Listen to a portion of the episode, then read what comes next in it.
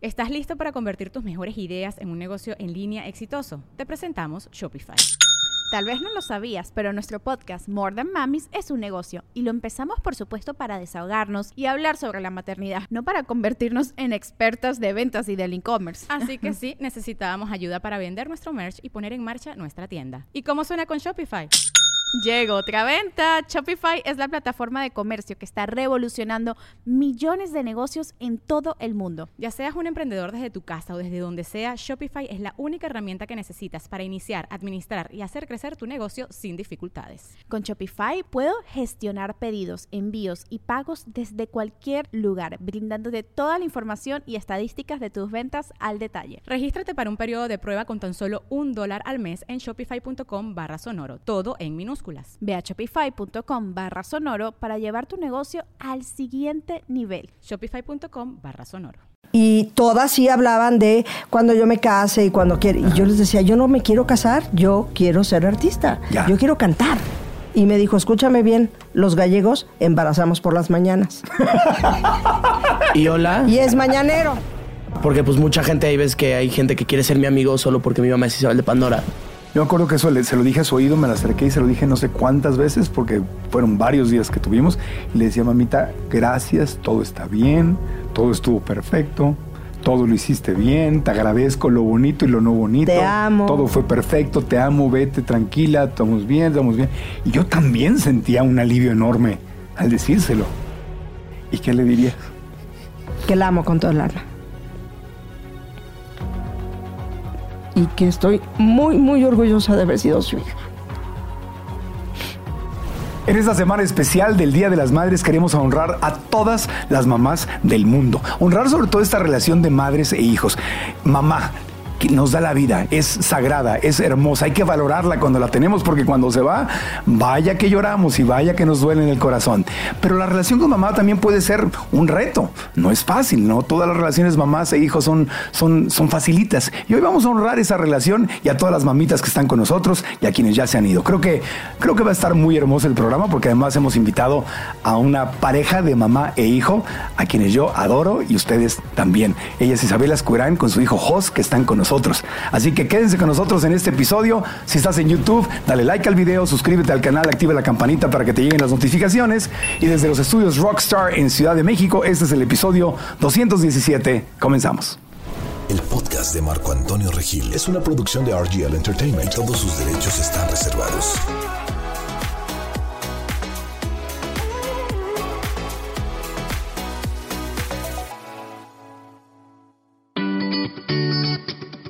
Integrante del icónico grupo musical Pandora, Isabel Ascurain ha logrado alcanzar fama internacional tocando con su música y hermosa voz a millones y millones de personas alrededor del mundo entero.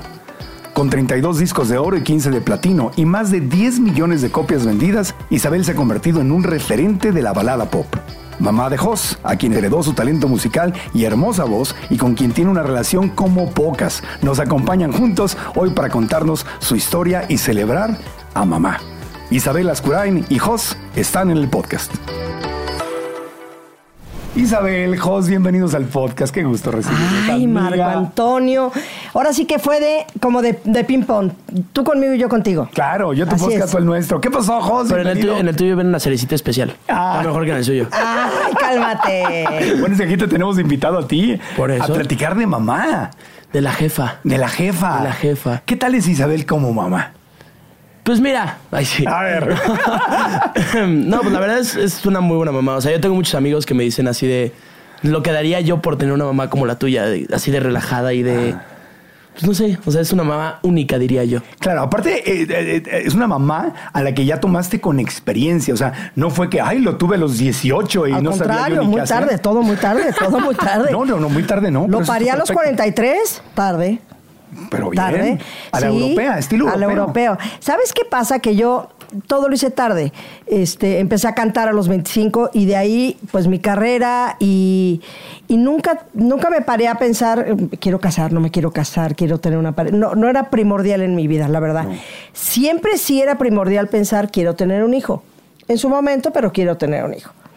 Y, y luego me caso a los 39, te digo que todo tarde. Este, y tengo a mi hijo a los 43 le llevo muchos años, pero la verdad creo que tenemos una relación muy, muy linda y una relación donde yo me preparé, la verdad traté de prepararme lo mejor que pude.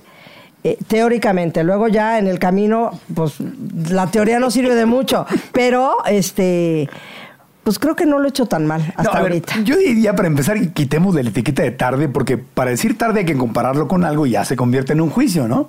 Todo es Ya, perfecto. por eso, pero a ver, tarde quiero decirte, a los 43 años tener tu primer hijo es, tar- es tarde, es tarde. Eh, yo veo mi, mi hija, yo hacía, yo hacía invitaciones de primera comunión y mi hermana hacía invitaciones de bodas y nos llevamos un año y medio. Y decía, qué bárbaro, estamos desfasadísimas porque mi hermana se casó a los 24, tuvo a sus Ya. hijos a los 25, entonces, claro, tiene nietos y demás y yo pues estaba haciendo literal. Agradece que no tienes nietos, porque Gros- imagínate gracias tú. a Dios. No. O sea, Sí, sí. podrías tener ya. Oye, sí, los podría tener. ¿Cuántos años tienes, José? 20. No, ya podrías tenerlos tranquilamente. No, Tres o ah, cuatro. Claro, cálmate. Pero a lo que voy es que generalmente tiene los hijos, la gente los tiene entre los 30 y 40. Es, es una edad dentro de todo más eh, normalita, si así lo quieres poner. Oye, no me quejo, ¿eh? Soy felicísima de haber tenido a mi hijo a los Porque 43. es, es otra, es, otra, es otro sabor completamente distinto. Porque tú, a ver, espérame. Pandora inicia por el 85. Señor, El 85. 85, Y tú tenías 20 acababa de cumplir 25 años. 25 años. Entonces, eh, ya, o sea, es lógico, en, en un éxito fenomenal mundial de Pandora, pues andaban de gira, andaban grabando, andaban disfrutando de todo eso y no tenías en tu radar prioridad, me voy a casar. No, claro que no. Sí, de hecho, cuando yo empecé a cantar, mis amigas todas, yo tenía un grupo en el colegio que se llamaban las jeans, Sí. que luego salen las jeans de ahorita, pero nos Ah, llamábamos las jeans, y todas sí hablaban de cuando yo me case y cuando quiero. Y yo les decía, yo no me quiero casar, yo quiero ser artista, Ya. yo quiero cantar. O sea, y, y decías, ¿algún día voy a ser mamá? O Algún día seré mamá, que sí tenía yo la ilusión de ser mamá, pero te digo, ellas lo tenían como muy claro desde muy chavas, yo no. Claro. Yo les dije, yo no, yo primero, y te estoy, yo tengo 62 años, te estoy hablando que en esa época era muy raro que una mujer trabajara, eh, no, no se fuera con los estándares naturales de una mujer, Sí. de casarse y tener hijos y ta, ta, ta, ¿no? Y, y la verdad es que no me arrepiento en lo absoluto. Y eh, se te dio cuando, cuando de- decidiste ser mamá. Fue, una, fue una decisión. ser Sí, sí, totalmente. ¿Te enamoraste? Eh, te- Me, me entras en enamoré de, ajá, de su papá y me casé a los 39. Ajá. Este, Y decides, y deci- no, no, yo desde antes, yo desde novios lo hablé con José Manuel Papá y le dije, oye, yo no sé si tengo mi reloj biológico esté funcionando, ¿no? Claro. Nunca me había embarazado ni nada. Entonces no sé si voy a poder tener hijos. Quiero que sepas que si no me puedo embarazar, quiero adoptar. Ok. Te voy avisando. Sí, sí, sí. Él tenía ya una hija. ¿Y qué lo- dijo? Me dijo, perfecto, sí, Perfecto. Me costó trabajo embarazarme, tuve tratamiento, lo que tú quieras y mandes. Y cuando me relajé y dejé el tratamiento y dije, ya, me voy a embarazar, digo, ya, voy a adoptar, ya está. Al mes siguiente, tómale, tómale barbón. ¿Dónde andabas? ¿Qué estabas, qué estabas esperando ahí? Pues estaba en la rumba, yo creo. Andaba en la fiesta en algún lado, porque si no, no me hace lógica. Andabas en el mundo espiritual Sí, ahí, sí, sí, coqueteando a unas querubinas. y Con mi abuelo. Con mi abuelo. con, con el abuelo. Oye, como yo sí creo que los hijos te escogen, Ajá. yo estoy segura que José Manuel nos escogió como papás. Pues yo no sé, no me acuerdo, ¿eh? Pero. No, ya. No Pero tenía yo chistes, estoy. Sí, claro, pero yo estoy segura que por ahí andaba diciendo, eso va a ser mi mamá. Qué maravilla. Oye, entonces te dio miedo. Sí te dio miedo el, el tema biológico, decir, oye, 43. Hombre, la duda. mamá. La duda. La duda de que dije, mira, nunca me he embarazado, Ajá. no sé si puedo tener hijos, o sea, no sé si, si podré embarazarme, y si no lo puedo hacer, desde ahorita te digo que yo quiero adoptar, mi hijo, perfecto. Me Ya. parece perfecto y sin problema. Ya. Y luego, pues, Julio Iglesias, un día, lo- yo hacía mi programa de radio con Karen Guindy, Ajá. Y entrevistó a Julio Iglesias, y entonces el- Karen le dijo, oye, pues ella está, ella está casada con un gallego. Ajá, su esposo. Y entonces le dijo, ¿y tienes hijos? No, todavía no. Le digo, estoy justamente en eso. Y me dijo, escúchame bien, los gallegos embarazamos por las mañanas. ¿Y hola? Y es mañanero. ¿Dónde veo? Hola, aquí estoy. Es mañanero el Aquí muchacho. estoy. ¿Qué? O o sea, eres, eres hijo de un mañanero. Sí, unas quesadillas y tantán, aquí estoy. Hay que continuar la tradición Claro. familiar, entonces ya sabes para dónde ir. Exacto. lo nuestro, lo nuestro de familia son las mañanas. Las Juguito de mañanas. naranja recién exprimido, ¿me entiendes? Ok, ahora fíjate, todas las mamás tienen superpoderes y eso es algo que pues yo vi en mi mamá, pero no porque lo vi en ella, mamá divorciada con tres hijos, yo era el más chiquito, eh, no porque lo vi en ella, mm, lo dejo de admirar y me dejó de sorprender.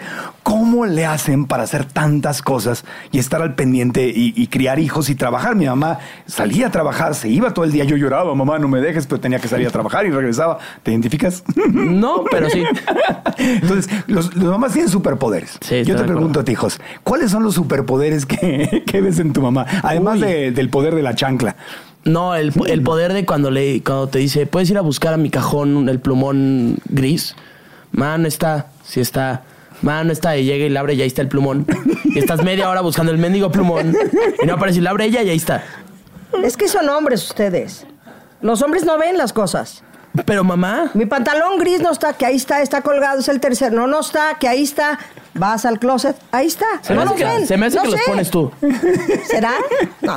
Pero de veras. ¿Qué, yo- qué yo creo otro que superpoder? ¿Qué, qué le ad- qué admiras en tu mamá? ¿Qué admiras? Te voy a dar las dos preguntas juntas para que las aproveches. ¿Qué admiras en ella y qué ha sido un reto para ti? Porque yo mi mamá recuerdo que la amé con todo mi corazón, pero era un reto enorme. Un reto, yo creo que el que sea Isabel de Pandora. Ok. Yo creo que ha sido un reto fuerte, tanto por, o sea, cuando estoy con ella como cuando no estoy con ella. Ajá. Porque pues mucha gente, hay veces que hay gente que quiere ser mi amigo solo porque mi mamá es Isabel de Pandora. Claro. También me tocó en digo, tercero de primaria una novia que su mamá la mandó a ser mi novia para conocer a mi mamá. ¿Me entiendes? O sea, cosas muy rudas. Una vez perdimos una función de cine porque la pararon y yo estaba muy enojado, tenía como nueve años. Y deme el autógrafo, una sí, foto. sí, de- sí, y yo. Y yo en el fondo así. Esperando a que acabara. Y, y- y una, una pausa. ¿Y qué haces? ¿Cómo decides eso, Isabel? Porque por un lado, este, tú eres, tú y, y- y tus pandoritas siempre han sido especialmente amorosas y buenas con todo su público. y Se detienen y dan fotos y todo. Y tienen una paciencia enorme, me consta, las he visto. Pero estás con tu hijo, lo vas a llevar al cine. ¿En qué momento decides soy Isabel, la cantante y la mamá de mi niño que quiere ir al cine? Fíjate que no, ahorita que dices, nunca, he- nunca he tenido esa, esa disyuntiva de o me voy con el niño o atiendo. Sí, Simplemente creo que es algo que es una responsabilidad de mi carrera eh, claro. y él lo tiene que entender. Ni modo, o sea, si me están frenando para, hombre, si me va a dejar un avión, si les digo, oigan, me va a dejar el avión, chao. Claro. Pero fuera de eso, yo creo que, y como dices tú, siempre nos gusta atender a la gente y Sí. siempre, eh, si alguien se nos acerca, y, y José lo ha entendido muy bien desde chiquitín, ¿eh? Al principio, una vez cuando tenía, no sé, 6, 7 años, eh, íbamos al súper y entonces le dije, no te me pierdas y tal, porque uno, uno vive un poco inquieto del niño, ¿verdad? Claro. De que no se nos vaya a perder. Entonces, como yo no sé chiflar, y mi hermana me enseñó a hacer un... Así, ¿no? Ese es mi chiflido. Ese es tu llamado. Y Es mi entonces, llamado, es siempre como la le- batiseñal. le decía yo a José, Jos, si se te acerca alguien y cualquier cosa, tú pega de gritos y te quedas ahí parado. Muy bien. Sí, ya sabes, y yo. Entonces de repente Vengeance, ¿no? oigo allá al lado, yo estaba en el pasillo 5 y José en el 6. Y, y oigo no sé qué. Sí, sí, y viene con una señora, aquí está, y me le enseña y yo. ¿Qué tal? Buenas. Se la pasaba en el pasillo, me dice la señora, es que iba en el pasillo y me dijo, ¿usted conoce a Pandora? Sí. ¿Sabe quién es Isabel de Pandora? Sí. Es mi mamá, está calado. Venga, la voy a llevar. Entonces me llevaba a la gente. al- a- pues mucho gusto, señora. ¿Te acuerdas, enojos? No me acuerdo de eso, pero me, me acuerdo de muchas veces que te usé para zafarme de Ah, Así, me como, usaste. como que, como que, como- Espero que mis profesores de la escuela no estén viendo esto. Pero yo desde como quinto de primaria compraba a mis maestros dándoles de Navidad un disco firmado por Pandora. Uh, Y ya estoy graduado, mira. Cosas de la vida, ¿no? De que Pero sirvió, espero sirvió. que nadie lo vea porque si no me regresan. Pero fíjate, la hora de la confesión, aquí eh, confesando el, el pecado. Ah, no, pues los- me los daba ella. Claro, pero no sabía Pues- para qué. Ah, no. Yo llegaba y, profe, un 6. Otro disquito. Un se- otro disquito. Otro disquito que salió. El original. Ya. El vinil. Pues está bien. Está bien. Oh, bueno, y cuéntame entonces más. Era- Es un reto ser hijo de, de Isabel, la, la famosa Isabel de Pandora. Sí. ¿En, en qué, en qué otra forma se- veías esos retos? Compa- ¿Sientes que la tenías que compartir más? No, no, sí, sí, o sea, siempre sentí que tuve la atención que necesité, Ajá. siempre. Porque, pues, o sea, como dice ella, además de ser Isabel de Pandora, pues al final del día era mi mamá. Es tu mami, sí. Si en un show yo necesitaba algo, pues sí era así como de, ¿qué necesitas? A lo mejor no ella, pero me mandaba a alguien. Claro, Este, también fue reto a veces cuando viajaba mucho y yo me tenía que quedar aquí. claro, También eso también era complicado. claro. O sea, no tenía a mi mamá presente. Sí. Que normalmente sucede con papá. Ujú, Es al revés. Sí. Y en, en este caso era, era con También mi papá viajaba mucho. Ok, O sea, hacía veces que me tenía que quedar con mi hermana grande y, ya. y así. ¿Y, y los superpoderes de Isabel como mamá, que todos los tienen, ¿qué es lo que más admiras de ella? Que cuando le digo, por ejemplo, ma, voy a ir a tal fiesta o algo así, y me dice, como que tengo aquí un algo que no me, no me da buena espina. Ajá. Y pues me quedo en mi casa y algo pasa. Wow. Siempre. O sea, la intuición está, está Siempre, fuerte. siempre, siempre. Siempre, sí. Qué bueno que le haces caso, porque no todos Sí. los hijos. No, tenemos una relación muy padre, mi mamá y yo, la verdad. O sea, mis amigos lo saben, o sea, yo creo que mi mamá sabe más cosas que mis amigos, de mí. Es tu amiga, tu mamá. Le, le- le- platicas todo.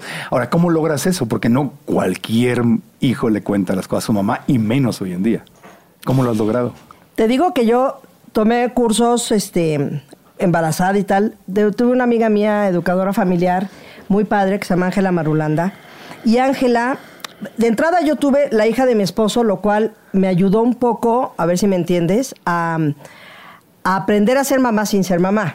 Porque no era mi hija. Ajá. Pero yo siempre he sido muy mamá oso, siempre Sí. he sido muy protectora, muy Conmigo eres así. Ajá. Entonces, este, esa fue como mi escuelita, Ajá. ¿no? Lisa. Y luego cuando, cuando me meto a estos cursos, algo que me quedó increíble de Ángela que me dijo, siempre nos dijo, hablen con su hijo adolescente, que es la etapa difícil, es la verdad, porque todo lo demás la llevas muy bien. Hablen con sus hijos como si fueran sus sobrinos, no como sus hijos. Claro.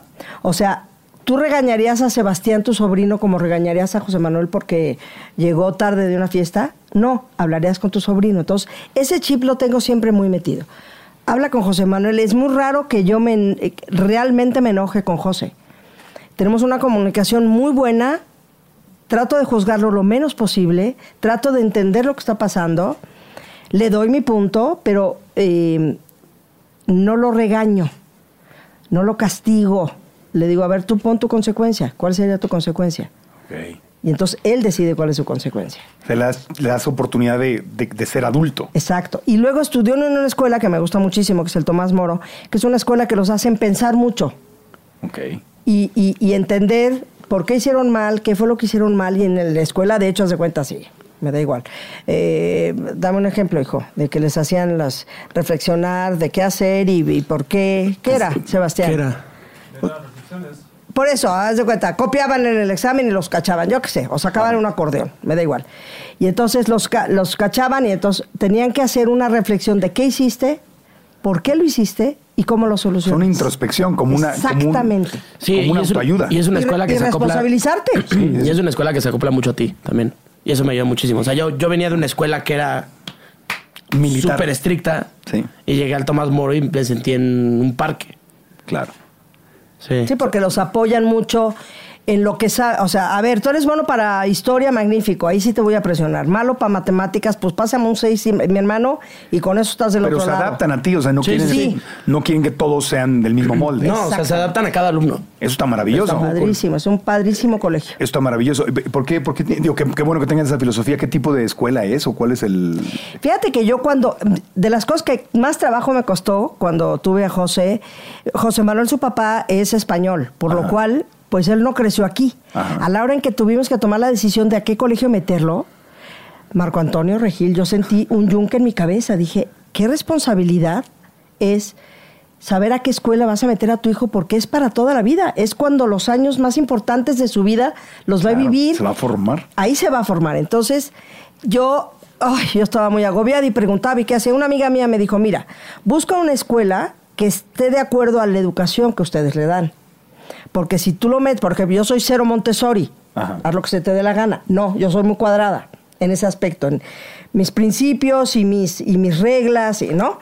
Y, y su papá igual. Entonces, busca una escuela que tenga esa misma filosofía que tú como Claro, mamá claro. y como educación.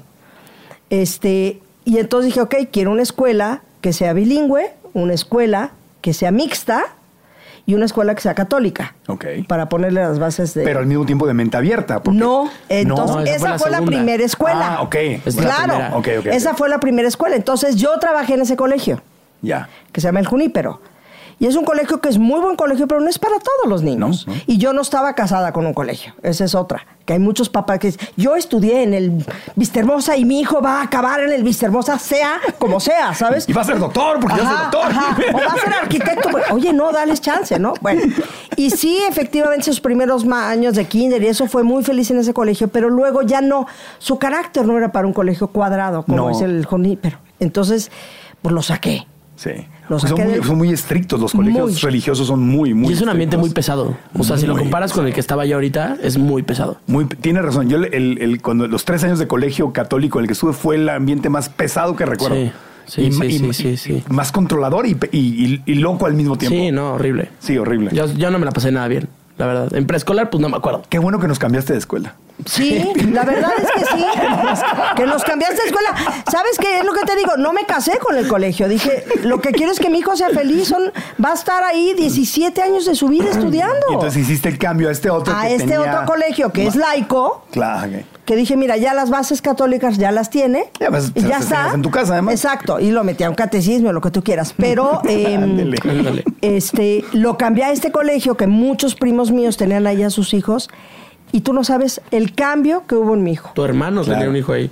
Mi hermano tenía un hijo ahí, sí. Claro. Y, y fue felicísimo. Y tiene sus amigos de, desde tercero de primaria hasta ahorita. Siguen siendo sus mismos cuates. Feliz. Qué ¿verdad? bueno. Sí. Era, ¿cómo, era, ¿Cómo era José de chiquito? ¿Era- ¿Eras, eras travieso? ¿Eras este dicharachero? ¿Eras mentirosillo? Era mentirosillo y travieso. Ajá. Sí, pero travieso sano. Sano. No este travieso que te para los pelos de puntas. No, era un travieso sano. Cuéntanos unas travesuras así de, de- de José. No sé si tú las recuerdas. Pues un día me tocaron la puerta en mi casa y me dijeron, su hijo está aventando piedras y le están cayendo a los coches de abajo. No. ¿Sí o no? Y le cayó un coche de policía. Y mi primera reacción fue esconderme bajo una mesa de cristal. Y pues todo el mundo me vio ahí, ¿no? Pero sí, le fue, o sea, escuché el timbre y dije, ¡ay! Y me escondí abajo de la mesa. Estás tirando piedras a la calle. Sí, de mi jardín a la calle. ¿Te Ten- pareció Tenemos piedras como este tamaño. Y pues dije, estoy muy aburrido, ¿qué hago? Pues aventamos piedras. ¿Te pareció muy buena idea? Ajá. Sí, a esa edad esas cosas nos Sí, parecen no, buenas dices, ideas. eres un genio. Sí. ¿Y las avientas? Y man, no ¿Qué le otra pegué. travesura te acuerdas? Ah, una vez. en mi escuela, en, en la, en la primera que se llama el Junípero, teníamos pues nuestras tarjetitas de, de identificación de alumnos. Y me acuerdo que un día una maestra, mi abuela de España, me regaló unos audífonos de Bob Esponja. Y la maestra me los rompió. O sea, los metí en el cajón y se rompieron. Y yo dije, ah, sí, pues yo me robo tus tarjetitas de los alumnos. A ver, a ver cuándo las encuentras. No. Y entonces me llevé, eran como 25 tarjetitas. Y las escondí en el cuarto de mi mamá, ¿por qué no? Y pues las encontró mi mamá. Ok. Y me dijo, la próxima que robes, te, te le llamo a la policía. Y ella sí. Y no volvió a robar. Y Y no no, volvió a robar. y no volvió a robar. Claro. Ya. Eh, bueno, ¿te- ¿Se acuerdan? ¿Han visto el jueguito este, tiktokero de Instagram que agarran y que hay una voz que dice ¿Quién es el más no sé qué? Ah, claro. se Ah, sí. señalan. Ajá. Vamos, ¿Jugamos? Venga. Jugamos. Yo soy su voz Uy, de, Instagramera. órale. Ok. Y nada más se señalan Se el llama uno al el otro. challenge madre e hijo. Challenge madre e hijo. Eso. Madre e hijo Bienvenidos. challenge. Está en masculino porque pues si no es muy difícil, este, está en masculino, pero es Venga, masculino venga. femenino, ¿ok? Llégale, llégale, llégale, llégale. Ok. ¿Quién es el más desvelado? Eh, se empatan. Hay empate aquí. Ok. El más amiguero. Isabel gana. Ok. El más berrinchudo. José, José gana. El más amoroso. Eh, se dividen aquí, José y Isabel. El más gastalón. Jos gana. Ok. El más dormilón. Se dividen. Ah, por fin. Sí, Isabel. Isabel, Isabel. Isabel gana. El más dormilona. El más tragón. Jos. Doble voto para José. El más coqueto. Yo. José vuelve a, gan- a ganar. Cuidado con eso, José. Cuidado. cuidado con eso. Oye, pues algo tenemos que vivir, ¿no? Sí. El más grosero de decir groserías. Yo. José. Ok, aquí se está controlando. Pero jamás enfrente de mi madre. Jamás se enfrenten. Jamás. Ah, sí, eso sí, jamás. Jamás he dicho una grosería enfrente de mi mamá. ¿Jamás? No, no, no. Hoy podríamos empezar. No, no. Pues fíjate que... Oye, y si la va a decir, me dice, ma, te quiero contar algo y perdón por lo que voy Ajá, a o sea, decir. canto una canción y hice una grosería y le digo, ma, perdón, pero pues... Ahí va, qué, qué bueno que sea respetuoso. Perdona aquí el tío Marco que está metiendo. el- No, pero así debe de ser. El más enojón. Mi madre. Tu madre, Lisa Gana. El más responsable, Mi madre. Isabel Gana. 100%. Sí. Oy, O sea. Tómala. José Manuel. Isabel. Está bien. Está bien. El más desordenado. Uy, Ah, yo. Uy, por Dios muchísimo. mío. Sí, no. Qué cosa. Sí. Y finalmente, ¿quién es el más miedoso? Mi madre. ¿Y? Yo soy miedosa, ¿me consideras miedosa? ¿A qué le tienes Sí. miedo? ¿A que le pase algo a mi hijo, nada más? Es todo. Y, Oila. Oila. Oila, la que, que no quiere ver películas de terror, oila. Ah, no, bueno. Ah, no, Odio las Isabel. películas de terror, no me gustan A nada. mí me dan miedo las serpientes y ya. Y morirme. Tienes que hablar con el tío Marco para hablar de eso. El tío Marco, para que hablar de la muerte. Yo no me he muerto todavía. No, no, no, decirle. pero. No, no, pero yo creo que hay que entender la muerte desde un lugar mucho Ah, más sano. Ah, ya, ya, ya. Entiendo, entiendo. Pero desde chiquitito. Entiendo, pero me sentí así como que, dile al tío Marco. Sí. ella, ella pasó por eso. Y yo, ¿qué onda? No, no, para eso entonces tendrías que hablar con el tío Héctor Suárez Gómez. Eh, Él sí sí, ya pasó por esas. Pues, Héctor Suárez Gómez tuvo una muerte Una clínica. muerte clínica y regresó. Y regresó. Ah, ya ves. Con ese sí. Es el- habla con el tío correcto, por favor. Yo creo que no hay que tenerle miedo a la muerte. No. Es un tema. De chiquito sí me preguntó un día, mami, ¿no te vais a morir? Le dije, mi hijo, seguro me voy a morir. Ley de vida me voy a morir antes que tú. Dios quiera así sea. Pero todavía me falta mucho. Pero yo Sí. creo que no hay que tenerle miedo a, a la muerte. Es lo único seguro que tenemos. Claro. Hay que em, ser amigos de la muerte. La muerte está en la puerta. Yo creo que tal vez no es tanto el miedo a la muerte, es el miedo a, a qué hay después de, ¿no? Sí, O la, puede la- ser. la- la tristeza para mí cuando mi mamá se va es, es, ¿y si no hay nada más allá? Es que sí la hay. Tu mamá era de fe. No, yo sé. ¿Y yo también? Pero obviamente el miedo no es a la muerte. Es, no tengo miedo a morirme. Es como, bueno, ¿y ¿Qué pasa me después? encantaría que hubiera un más allá? Me Sí, encantaría claro. ver otra vez a mi mamá, a mis abuelos. Oye, me encantaría que eso que te cuentan de que están los familiares Sí, y llegan sí, sí. todos y el mismísimo Cristo te recibe. ¡Ay, pues qué padre! No, yo sí creo que así es, fíjate. Yo, de veras, yo tengo esa creencia. Fíjate, cuando mi, mi papi trascendió, eh, hace 22 años, va a ser 23, este, me dio tanta ilusión pensar, híjole, qué padre que ahora que me muera, ¿eh? O que yo trascienda, va a estar mi papá ahí. Y ya hoy, pues mi papá y mi mamá. bien, sí, qué alegría qué y qué ilusión. No, qué hermosa, no, eso es, lo- eso es la maravilla. Sí, señor. Y encontrarme con Dios así, frente a frente, me parece increíble. Sí, sí, sí. No, el, el tema es cuando empiezas, que te entran las dudas, porque es normal que te entren Claro. las dudas de, ¿y si no hay más allá? Y claro, si no hay nada, no nos vamos a dar cuenta, ¿verdad? Sí, no, Entonces, ¿para no. qué te preocupas? Porque si Sí. no hay nada, pues cierras los ojos y se acabó la función. No, yo, yo de chiquito todas las noches, o sea, como mi, mi abuelo, que nunca conocí, falleció dormido, Sí. pues yo siempre dije, ¿y si me duermo y no me despierto? De chiquitillo, yo tenía como 8 o 9 años. Ajá. Y todas las noches le marcaba a mi tía May. Le decía, oye May, si no me despierto, y me decía, no, no pasa nada, no sé qué. Y yo, bueno, gracias. Le colgaba y me dormía. Y ya te dormías. Pero como un mes entero pasó eso todos los días. Wow. Sí, y así es la mente. Empieza Sí, uno sí, de sí. repente a sufrir por cosas que no existen. Exacto. Y, es- y ese es el tema de no, no tenemos, si nos estamos preocupando por algo que no ha pasado y que cuando pase, pues no tenemos control sobre eso. Exacto. Sí, claro. Entonces, no, no hay no Miedo a lo, sentido. desconoci- a lo desconocido, que eso es muy duro, ¿no? Eh, Exactamente. Ahora, eh, volviendo al, al tema de la relación mamá, mamá e hijo. Venga. Este, porque te decía, yo tuve, pues, como te lo platicaba en tu podcast, tuve una relación de amor y, y- y reto con, con mi mamá, ¿no? Eh, si pudieras, José, cambiar algo, no quiero decir necesariamente de tu mamá, pero algo de la relación entre ustedes, algo que pudieran cambiar para que estuviera mejor, ¿qué sería? Ahora sí me la pusiste difícil. no sé. Creo que tenemos una muy buena relación. O sea, no, yo la verdad no cambiaría nada. No, ¿Te gusta así como está? Sí. ¿Qué es lo que más te gusta de la relación? Uno, cómo nos llevamos. O sea, que nos contamos todo y, y nunca hay peleas, nunca nos peleamos, nunca nada. Ajá. Y cómo se lleva mi mamá con mis amigos también. Es muy alivianada. Sí, o sea, mis amigos dicen que tienen dos mamás. Ajá. Su mamá y mi mamá. ¿Verídico o no verídico? Gracias. Eres, eres la clásica que la- los amigos de José vienen y te cuentan sus cosas y te platican eso otra Sí, sí, sí. Totalmente. Eres así. Sí. Sí, mi mamá era igual. Y se quedan a dormir en la casa y son mis hijos. Sí. Sí, sí, los cuido y los regaño. Y niños ya duerman, se les apago las luces, en fin. y los aconsejas y todo. Pues bueno, trato de... Yo tuve unas tías importantísimas en mi vida que para mí fueron mis guías, mi tía Mari y mi, y- y mi tía Maricoles. Y, y, y- lo agradecí, lo agradezco, ya no está ninguna de las dos aquí, pero lo- las agradezco mucho porque me guiaron tan padre que eso es lo que yo he tratado de hacer con, con los hijos de mi, digo, con los amigos de mi hijo y con, y con mi hijo mismo, ¿no? Claro. El, llevar una amigos. bonita relación, el, el, el no juzgar, el tratar de que aprenda de mi, de, de mi experiencia, pero como le digo, nadie experimenta en cabeza ajena. No. Yo, te, yo te cuento lo que yo, yo viví en tal cosa. Te digo una tontería, el cigarro. Ojalá no fumes nunca, hijo. Ojalá que no, porque es muy difícil. Yo fumé, yo dejé de, me costó mucho trabajo dejar de fumar. Y fumó, bueno, pues ni Pero, modo. es- pero es ojalá, no, es, no te atrevas Ah, sí. a... Sí. Es distinto. Sí, de hecho, cuando me dijo, cuando prendes el cigarro, ponlo enfrente de mí. Claro. Y mi primer cigarro lo prendí enfrente de mi mamá. Claro. Entonces es mejor que lo haga en casa y que te tenga la confianza. Claro. A que te tenga miedo y no le digas. Exacto. Exactamente. Que es lo que muchos papás que quieren ser muy estrictos y lo hacen quizá con la mejor intención de proteger, ¿no? Sí, claro. Pero son tan estrictos que lo vas a hacer, pero atrás de la casa. Mira, yo he visto, yo he visto mucho que los chavos que sus papás los traen muy, muy, muy acá, eh, pues son los que luego se desbordan de una manera Claro. muy, muy, muy peligrosa, tal vez, eh, por querer vivir lo que sus papás no les dejan vivir. Claro. Y claro, lo hacen como dices tú, en la parte de atrás de la casa.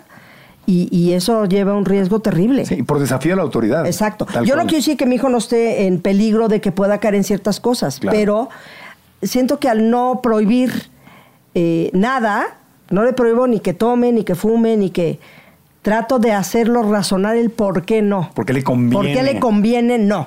Eso es súper alivianado y es ejemplar, te lo, te lo reconozco. Te, te felicito que tengas una mamá y Sí. te sacaste la lotería. Ya no me lo ¿eh? agradezco, no sé si la escogió o no, pero pues gracias. Quien me la haya mandado. Sí, sí, sí. Que me la haya mandado, gracias. ¿Tú hay algo que, que- que cambiarías o que mejorarías de la, de la relación que tienes con tu hijo? Cuidado, Isabel. Yo dije que nada. Cuidado. No, yo lo único que cambiaría es que creo que, mm, que he sido una mamá y, mi, y, su papá también, que ha sido un papá que le hemos dado mucho y que, y que de repente me siento a pensar y digo, ¿será que tenía que haber, haber sido menos, menos explícita o menos eh, de darle todo, no todo lo que pide, sino eh, enseñarle, ahora que platiqué contigo que pues que trabajas desde los 15 años y que le has luchado y que le has trabajado y que le tomas un valor, que, que quiero que mi hijo tenga ese valor Ajá. de que las cosas cuestan mucho trabajo. Ajá. Y no sé si no lo he hecho bien en ese aspecto, porque ha sido un niño que gracias a Dios hemos podido darle cosas. Darle todo, tenerlo protegido. Ajá, tenerlo protegido y, y no sé si a mí eh, sería lo que yo lo único que cambiaría. Ojalá que mi hijo entendiera que las cosas valen la pena cuando tú las trabajas. O sea, a pesar de que con todo tu amor, con todo el amor de los dos papás, le han dado todo, también te quedas con la inquietud de ojalá que valore. Sí, exacto. Y que no lo dé por sentado. mis papás fueron unos papás muy audaces Ajá. y nos educaron. Mi papi sí tenía su dinerito, pero nunca nos los demostró, ¿sabes? Entonces, eh, dice un dicho, educar en la pobreza es mucho mejor y mucho más fácil que educar en la, en la, en- en la riqueza. O sea, mami, me quiero ir a Disneylandia tres días, pues mijito, qué lindo, yo también, pero no hay cómo. Claro. ¿Me explicó? Gracias, no se no se y no se puede. Ajá. No hay cómo. A que déjame ver si hago el esfuerzo y te mando a Disney. Ajá. ¿Ya me entendiste? Sí, sí, Mi- sí. Mis papás siempre fueron de guardarnos un poco todo ese nunca sentimos que fuéramos niños ricos, nunca fuimos ricos, pero vaya, que pudiéramos hacer todo lo que quisiéramos, que luego nos dimos con el paso de los años, nos dimos cuenta que sí nos podían haber dado y soltado más. Tenemos un coche para las cuatro mujeres y mis hermanos iban en Aventola a la universidad a los 19 años. Ajá. Este niño a los 16 tuvo coche. Claro. ¿Ya me explicó? Sí, es otro mundo también. También. Yo andaba en metro, en camiones, en peceros, y yo, si tuviera un hijo hoy, no sé si lo dejaría que anduviera en metro, en peceros. Porque en tienes la posibilidad de que no lo necesite. No, y porque es otro Y mundo. que no lo puede hacer. Sí, está más peligroso. Sí, está más peligroso Ah, no, mundo. sí, sí está. No es lo mismo que, Sí, que antes. Y no me refiero nada más a vivir en México, en Estados Unidos, en todas en partes. todos lados. O sea, sí hay más depredador allá afuera. Sí, de acuerdo. Entonces de tienes, acuerdo. tienes que cuidarte Pero más. eso será lo único que yo cambiaría, fíjate. Claro, entiendo. Valorar. ¿Y cómo, cómo te sientes en ese, en ese aspecto? ¿Sient- ¿Sientes que puedes llegar a valorar las cosas aunque las has tenido? Sí, pero sí me cuesta trabajo. La verdad. O sea, si es así, de repente sí es el berrinche de, mam, ¿me, me puedo ir a Valle con mis amigos el fin de semana? No, pues no tenemos coche, por ejemplo.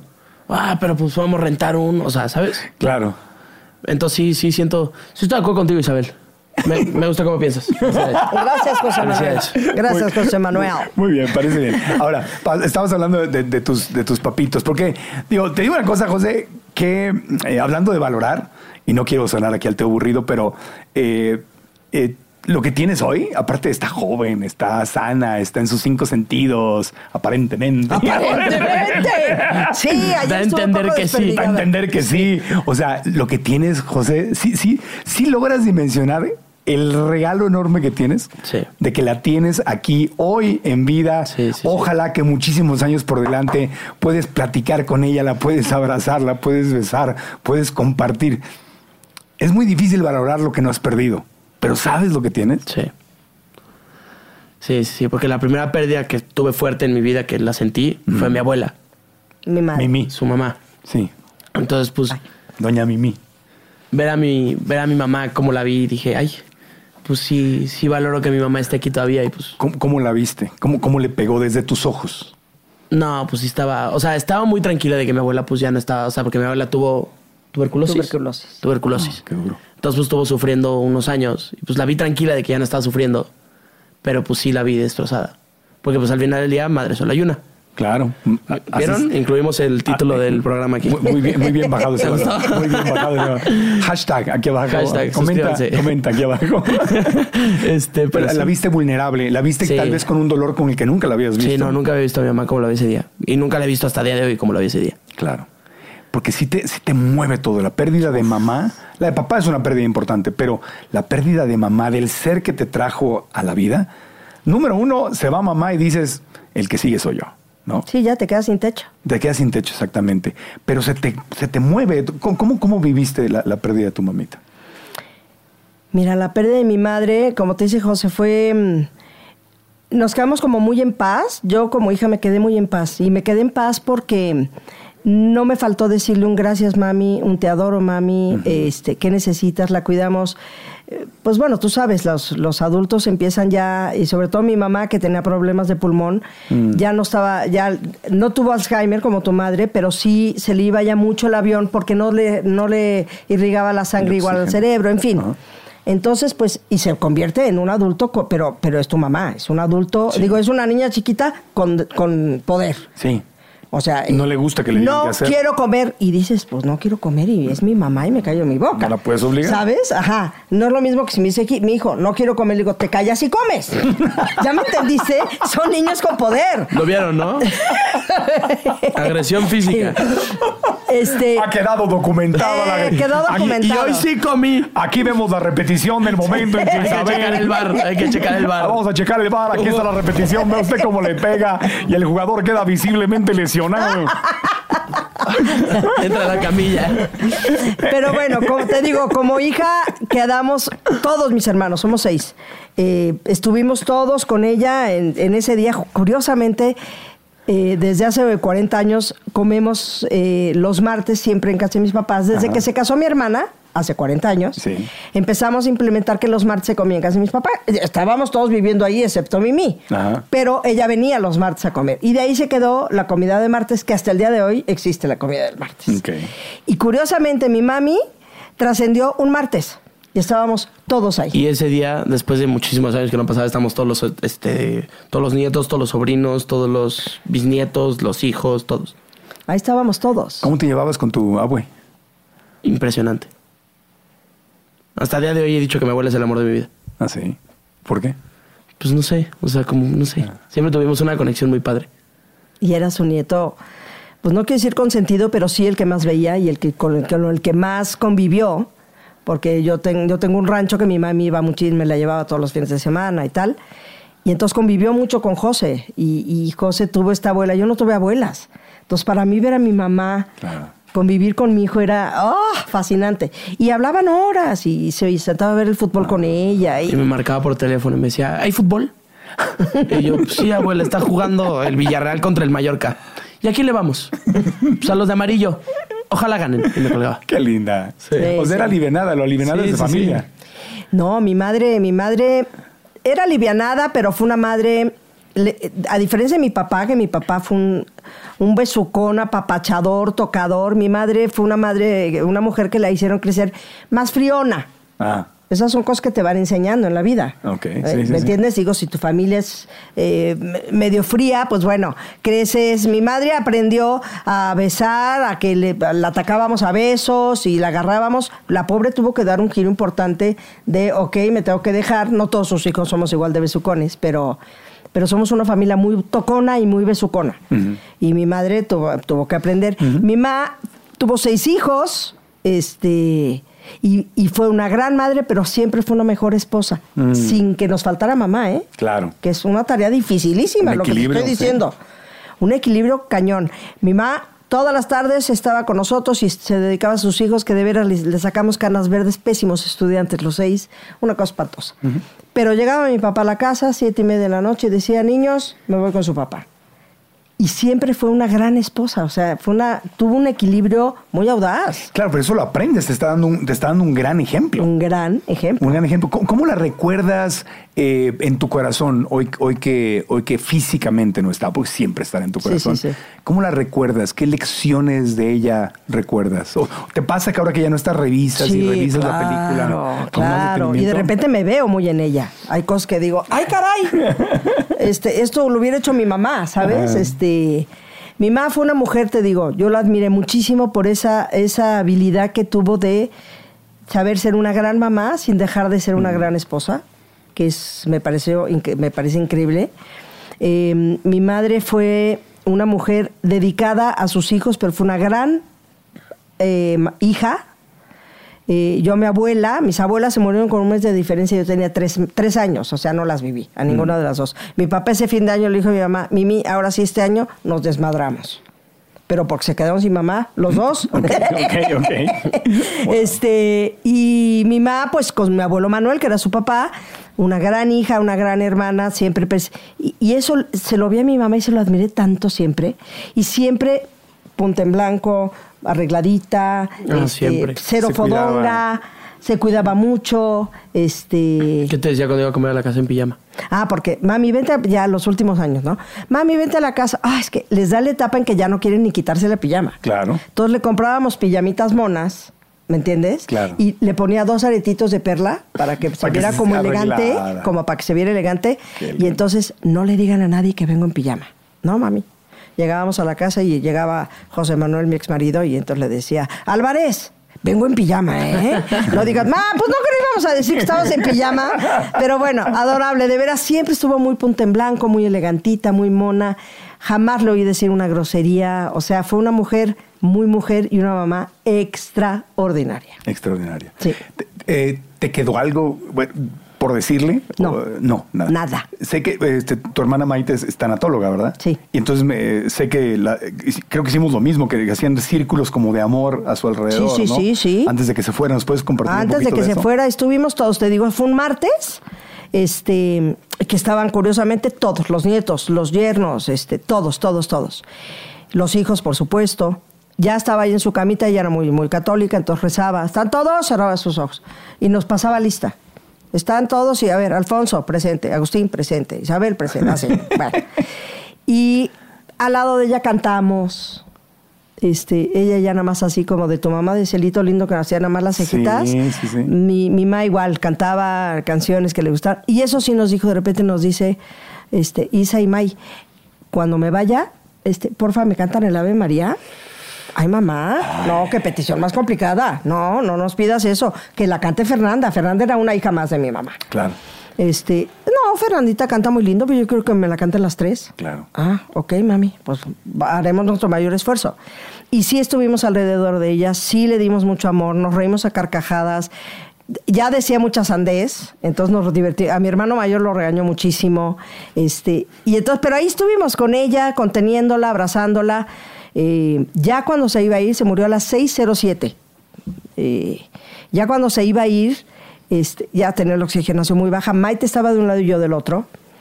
Una de mis hermanas estaba preparando una inyección para, porque estaba, no queríamos que se asfixiara, entonces le, le metían algo para como para expandirle un poco los Claro, pulmones. que no sufriera. Ajá, que no sufriera.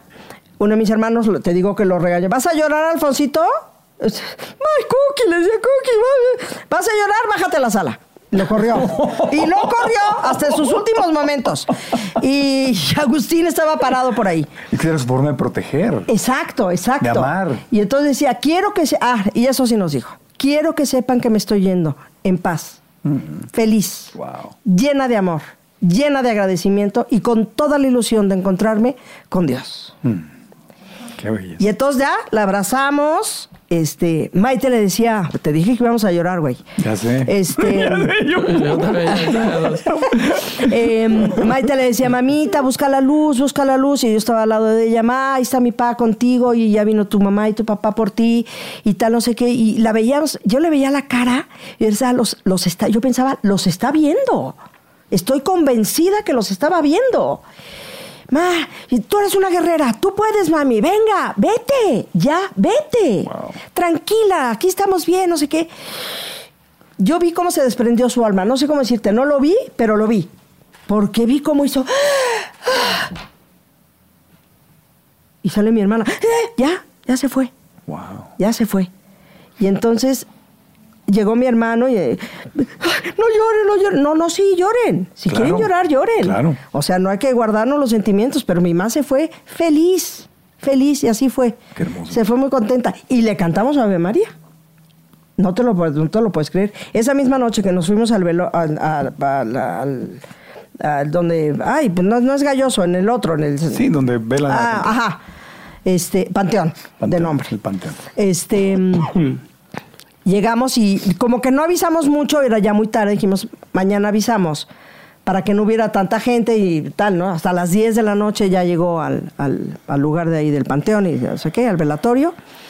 Y, y éramos nueve, diez personas que estábamos ahí, llegó Fernanda. Y entonces le dijo José Manuel, mi ex marido, ¿quieres ver a tu tía?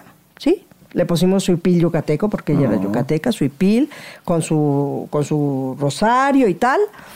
Y mm, le ab- abrimos la caja para que la viera, estaba divina, con una carita preciosa. Y, mm, y entonces, ay, tía, no sé qué. Y entonces, le de- y estábamos tranquilas, la verdad. Les digo, oigan, ¿y si le cantamos al Ave María ahorita? Claro. Pues mira, no hay nadie, estamos bien. Va, no estábamos ni llorosas. Pues órale, va. Y ahí le cantaba, ¿tú te acuerdas? ¿No? Porque se había muerto la directora de tu colegio y estaba Sí, a tres, a tres este, capillas. Sí, al lado. Y, mm, y le cantamos Ave María a mi mamá. Qué hermoso. Y al día siguiente quisimos volvérsela a cantar y Maite ya no pudo, por ejemplo. Ya, la voz ya estaba. Ya, se no, no, se garganta. quebró, se quebró, se quebró y nada más Fernanda, yo un poco así que el llanto. Fernanda es muy fuerte y ella lo hace muy bien. Este, y le cantamos Ave María a mi mamita. Qué hermoso tener ese privilegio de despedir así a tu mamita, pero también qué importante y qué hermoso eh, es decirle a alguien cuando se está yendo, ya te puedes ir. Sí, te claro. puedes decir, todo está bien. Todo está bien. Soltar, dejar ir. Es que luego la gente no se va porque tiene pendientes. Claro. O sea, esto de que haz de cuenta, oye, llegó el hijo fulanito y a los dos minutos se murió, claro, lo estaba esperando. Lo estaba esperando. O al hermano perengano, o, ¿sabes? O sea, Sí, sí, sí. y, y- y estoy convencida de que la gente, cuando le dices todo está Todo bien. está bien. Para una mamá es bien difícil irse. Claro. Eso nos decía la- la tana- una tanatóloga. Claro. Es muy duro que se irse porque se quedan preocupadas siempre, de- nunca dejan Siempre de ser mamás. preocupadas por los hijos. Nunca dejan de ser mamás. Yo me acuerdo que eso le- se lo dije a su oído, me la acerqué y se lo dije no sé cuántas veces, porque fueron varios días que tuvimos.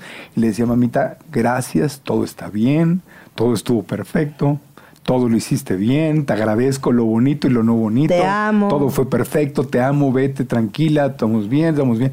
Y yo también sentía un alivio enorme al decírselo. Claro. Era como cerrar el círculo y hacer Claro. paz absoluta. O sea que no solamente es por quien se va, es también por tú cerrar ese círculo. Sí, claro, por cerrar tu círculo, por no quedarte con nada pendiente. Si mira, la gente que nos está escuchando, si pudiera yo decirles algo es, digan las cosas en vida. Sí. Díganles cuánto los aman, cuántos los quieren, lo agradecidos que están. Los papás tratamos de hacer lo mejor que podemos. A veces nos equivocamos, a veces no. Pero nunca lo hacemos con el dolo de hacer daño a nuestros hijos. Entonces, creo que es bien importante que la gente, y no solo a las mamás, a sus papás, y si todavía los tienen a los dos, disfrútenlos, gócenlos, apapachen, béselos. Si empieza ya con las neceses de las edades, no los juzguen, no los regañen. No ya te dije cuatro veces que No, están... No, no, no, no, no, no, no, no no, discutas. no discutas, dale por su lado. Da- ¿Qué más te nunca, da? nunca te vas a acordar Nunca te vas a acordar diciendo, ay, aquella, aquella discusión que le gané a mi mamá, ah, qué buena estuvo. Jamás. Jamás. Lo que te acuerdas es, ¿para qué me peleé? ¿Para qué le discutí? ¿Por qué perdimos tiempo hablando de estupideces cuando nos podíamos haber dado un beso, un abrazo, ir al cine, cantar una canción? Pero tristemente, lo Marco, no lo, no lo, no lo. mm, Híjole, ojalá tuviéramos esa madurez de, de poderlo realmente hacerlo consciente Sí. y hacerlo de verdad. Sí. No hasta que se vayan a ir o hasta Claro. que ya se fueron. Claro. Sí, yo, yo entiendo que no quedó mu- mucho pendiente, pero eh, esta pregunta romántica siempre de si pudieras regresar el tiempo. Yo fantaseo mucho con eso, ¿no? O sea, decir, me quedo pensando, wow, si estuviera viva hoy, ¿a dónde la llevaría? ¿Qué haría con ella? ¿Cómo, cómo, así como de película, ¿cómo, si, si Dios te diera el privilegio de que un día regresara, ¿qué harías con ella? ¿Cómo sería un día con ella? Yo me la llevaría a Progreso, a Yucatán, Ajá. que era su playa. lugar que más... Ay, te dije que íbamos a llorar. ¿eh? Este, me la llevaría a Progreso, que ahí amó su, su, su playa, ella era yucateca, todos mis veranos fueron ahí, amaba su tierra, amaba su playa, este, se, sale- tiene muchísimas primas. Tú te has de acordar de las idas a ver a las tías, a las tías que sacaban sus sillitas. Y eran se- miles, Eran miles. 10, 12 tías y mi, y mi mamá y su hermana y sacaban sus sillitas a la playa porque en progreso, familia, está el mar, la arena y las casas. Claro. O sea, no hay ni un malecón, ni. No, no, no. O sea, si el mar se, se- se viene encima, se mete a las casas, no sé Claro. cómo decirte. Entonces, y los atardeceres son preciosos. Progreso es un lugar ah, que tiene esta cualidad que es amanece y ater- ves el amanecer y ves el atardecer. Claro, pues en la península yucateca. Exactamente, entonces, ves- la península la ves perfecto. Y, y salían las señoras, las abuelas que les decíamos, con su sillita todas, a ver el atardecer. Ahí te la llevarías. Ahí me la llevaría. ¿Y qué le dirías? que la amo con todo el alma. Y que estoy muy, muy orgullosa de haber sido su hija. Sí. Y era poco fan de Pandora, ¿eh? Ni creas. Nos fue a ver. Te lo juro. Nos fue a ver creo que 10 veces. Pero 10 veces de... Pero nunca dejó de ser mamá. Fíjate esta anécdota. Nos vamos a Acapulco a cantar y Maite, mi hermana, se intoxicó con me da igual qué. Y entonces andaba yendo por el excusado, Ajá. pero teníamos que ir a cantar. Entonces mi mamá decía, a ver, no, no, no, avisen que Maitecita no puede ir porque no, mamá, ¿cómo no voy a ir? O sea, no, mijita, no, estás malita, no, no, no, no. Y entonces, este, no, ma, pero tengo que ir. Bueno, mi mamá tenía su lugar sentada en el público. Ajá. Pues le dijo a Ale Tamargo, que era nuestra manager, no, Alecita, yo quiero estar arriba en el escenario pendiente. Mi mamá inyectaba muy bien y estaba con su inyección. Ojo, ¿eh? Viendo a Maite, por si Maite necesitaba la inyección, estar lista para salir a inyectarla. Wow. Y ahí se la pasó todo el show. Ma, ¿no te quieres bajar? No, no, no. ¿Qué tal que tu hermana necesita la inyección? Yo aquí me quedo. Super mamá. ¿Ves? tú Solo dime, una tú mamá dime cómo no, iba a tratar de... Tratar de... leje- estoy lejísimos de lo que fue mi madre, pero bueno. Ahora, fíjate, eh, este, este podcast se lo dedicamos con mucho amor, ¿verdad? A toda la gente que a quien ya se les fue papá o mamá, en este caso el Día de las Madres, ¿no?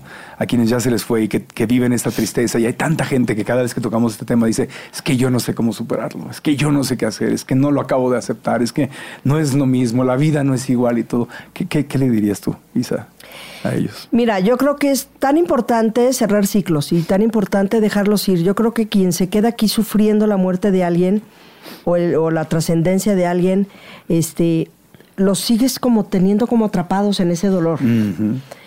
Yo, mi sugerencia sería que si todavía no tienes ese proceso bien trabajado y bien, bien aceptado, hombre, pues hay, hay gente preparadísima, como una tanatóloga, que te puede ayudar a- a soltar A soltar. que no es lo mismo que olvidar. No, ni reprimir Ni tus reprimir sentimientos. tus sentimientos. No, no, no. Ni- Simplemente es soltar. Ni que no te importe que se fueron. ¿no? Exacto. Soltar. Soltar, Para ti, ¿qué fue soltar? ¿Cómo, cómo podrías explicar el qué es soltar? Yo a mi mamá y a mi papá, mira, mi papá tiene casi 23 años de haberse ido y mi mami en el 17. Em, yo pienso diario en ellos. Diario, di- te digo, ahí tengo su foto.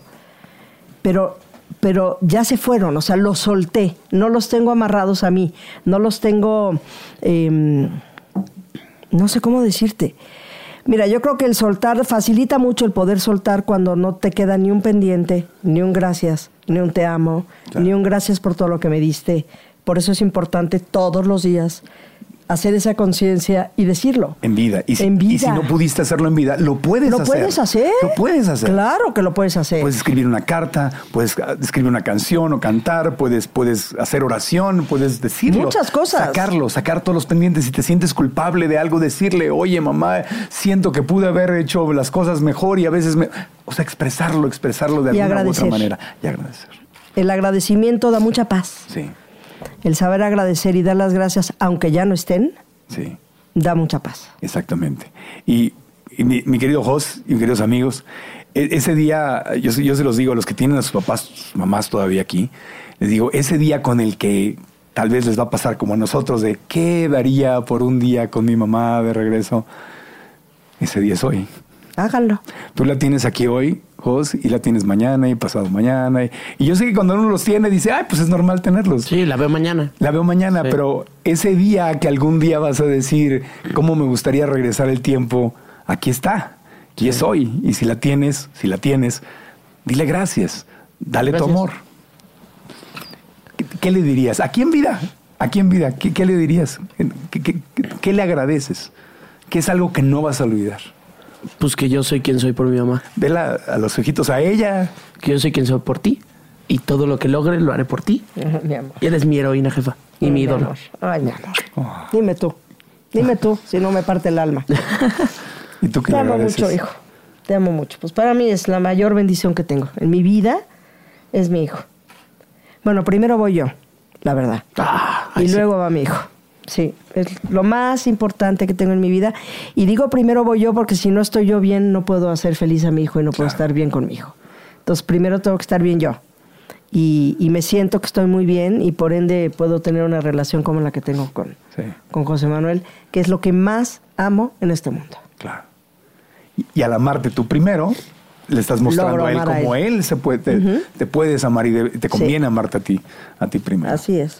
Les agradezco. otra, lloradita cuando quieras. Otra lloradita cuando quieran. Les agradezco mucho que eh, vengan a celebrar esta semana de, del, del Día de Mamá y del Día de Abuelita, el Día de Bisabuelita y de toda la sagrada energía femenina que nos ha dado la vida que nos tiene aquí. Y de verdad, gracias. Y hay que honrarlas. compartir. Hay que honrar a nuestros ancestros, hay que honrar a nuestros padres, hay que honrarlos. Hay que honrarlos, hay que honrarlos. Soy Marco Antonio Regil y te tengo una pregunta. ¿Has sentido que el miedo te paraliza? Te quiero decir algo, es normal sentir miedo especialmente cuando estamos enfrentando nuevos retos, cambios, experiencias, situaciones nuevas, entramos a una situación desconocida en el trabajo, en nuestra vida personal, cuando nos ponemos metas en el nuevo año, es normal sentir miedo, pero si no aprendemos a manejar el miedo, el miedo actúa como un freno que nos aleja y nos detiene incluso antes de empezar y no cumplimos por eso esos proyectos que tanto queremos. Es decir, lo que tenemos que hacer es aprender a manejar el miedo para que el miedo no nos maneje a nosotros. Y por eso he creado una masterclass gratuita donde quiero que vengas para compartirte lo que yo he aprendido y que me ha funcionado y vas a descubrir cómo usar el miedo no como un freno que te detiene, sino como incluso un vehículo que te ayuda a manifestar lo que tanto quieres en tu vida. Así como lo escuchaste, el miedo puede jugar a tu favor si tú sabes cómo hacerlo. Esta masterclass es completamente gratis y te invito a que te registres aquí abajo. Aquí está la información para que nos veamos y podamos aprender juntos y ganar en este nuevo año. No puedo dejarlos ir sin que me digan este, planes este, artísticos, presentaciones, cosas. ¿Dónde los podemos Újale. ver? ¿Dónde podemos saber ustedes? ¿Sigues con Pandora y Flans de Sí, gira? Pandora y Flans, Inesperado Tour, estamos muy contentas, muy contentas. Ha sido una cosa increíble lo que ha pasado.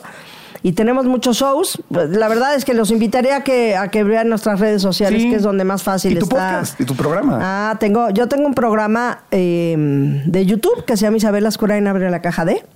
Ya Marco Antonio ya lo invité.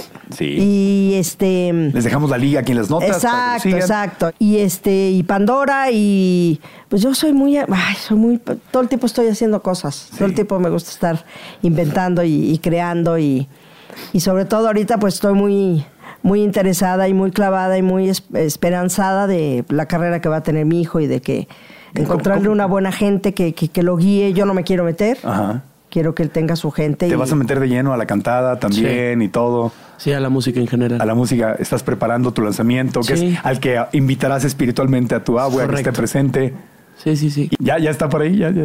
Ya. Que es pop, es ranchero, es, Pues es, es, una rap, es, mezcla eres de reggaetonero, ¿qué pop, eres? funk, Ajá, raro. Ok, O sea, quiero hacer cosas que en México no hay. En español no hay. ok.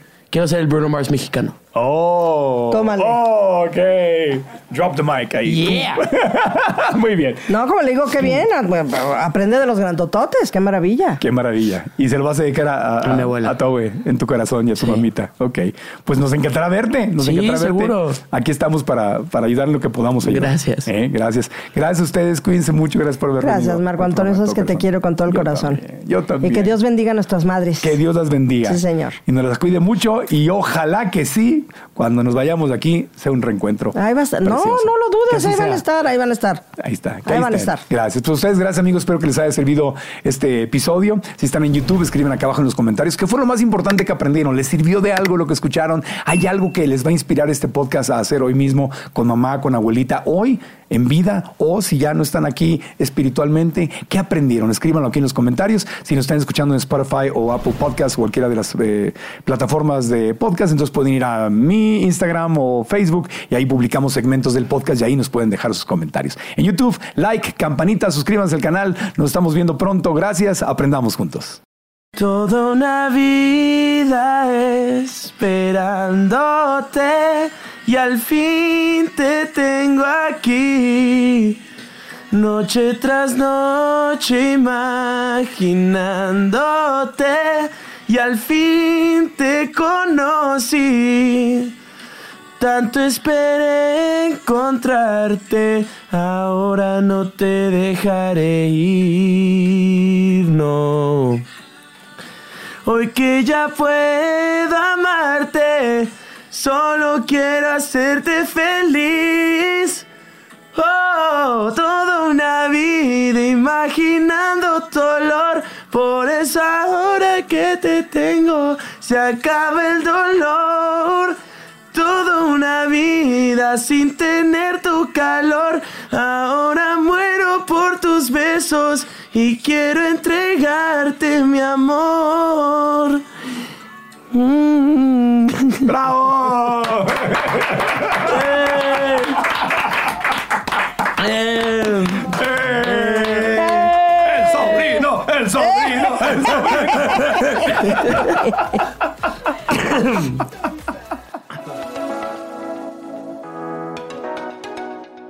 Este episodio fue grabado en Rockstar Media Studios, Ciudad de México. ¿Estás listo para convertir tus mejores ideas en un negocio en línea exitoso? Te presentamos Shopify. Tal vez no lo sabías, pero nuestro podcast More Than Mamis es un negocio y lo empezamos por supuesto para desahogarnos y hablar sobre la maternidad, no para convertirnos en expertas de ventas y del e-commerce. Así que sí, necesitábamos ayuda para vender nuestro merch y poner en marcha nuestra tienda. ¿Y cómo suena con Shopify? Llega otra venta. Shopify es la plataforma de comercio que está revolucionando millones de negocios en todo el mundo. Ya seas un emprendedor desde tu casa o desde donde sea, Shopify es la única herramienta que necesitas para iniciar, administrar y hacer crecer tu negocio sin dificultades. Con Shopify puedo gestionar pedidos, envíos y pagos desde cualquier lugar, brindándote toda la información y estadísticas de tus ventas al detalle. Regístrate para un periodo de prueba con tan solo un dólar al mes en shopify.com barra sonoro, todo en minúsculas. Ve a shopify.com barra sonoro para llevar tu negocio al siguiente nivel. Shopify.com barra sonoro. ¿Estás listo para convertir tus mejores ideas en un negocio en línea exitoso? Te presentamos Shopify. Tal vez no lo sabías, pero nuestro podcast More Than Mamis es un negocio y lo empezamos por supuesto para desahogarnos y hablar sobre la maternidad, no para convertirnos en expertas de ventas y del e-commerce. Así que sí, necesitábamos ayuda para vender nuestro merch y poner en marcha nuestra tienda. ¿Y cómo suena con Shopify?